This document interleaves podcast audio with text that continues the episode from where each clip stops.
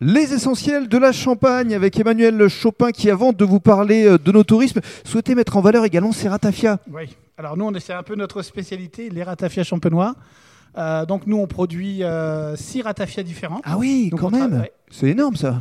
Ouais, En général, les vignerons, c'est un ratafia. un ratafia. Alors vous, Ah, maintenant, c'est six, Ouais, d'autres- carrément. d'autres vignerons commencent à, Oui. à faire euh, une gamme de ratafia, mais ce qui est très très très bien. Et euh, donc nous, on a six ratafia euh, différents. Alors, On quelles a- sont leurs spécificités Alors on a par cépage. Oui. Donc on a Pinot Noir, Meunier, Chardonnay, Mmh. et surtout on a un nouveau euh, ratafia qui est le Pinot Blanc. D'accord. euh, qui est un vieux cépage de la Champagne. Et on arrive à faire du, du ratafia, alors que la production est, est très petite, Mhm. mais on est content.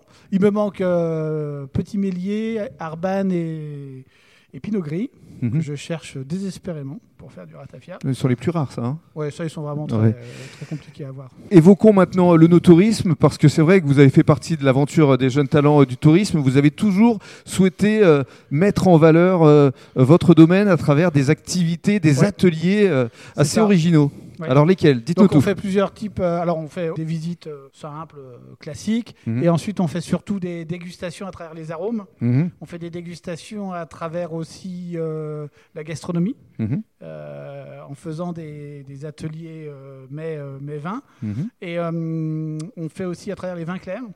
Bon, là, Mhm. il s- là, c'est plus réduit sur la période, c'est vraiment au début d'année. D'accord. Et ensuite, on fait aussi une nouvelle activité au touristique qui est un escape game.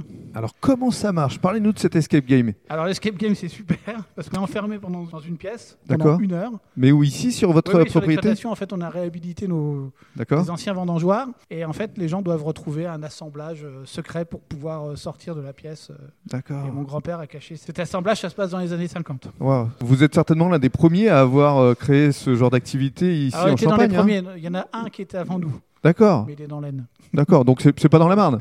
Non. Donc dans la Marne, Dans vous la êtes le Marne, on seul. est les premiers. Ah non, on est pas tous seuls, mais on est les premiers.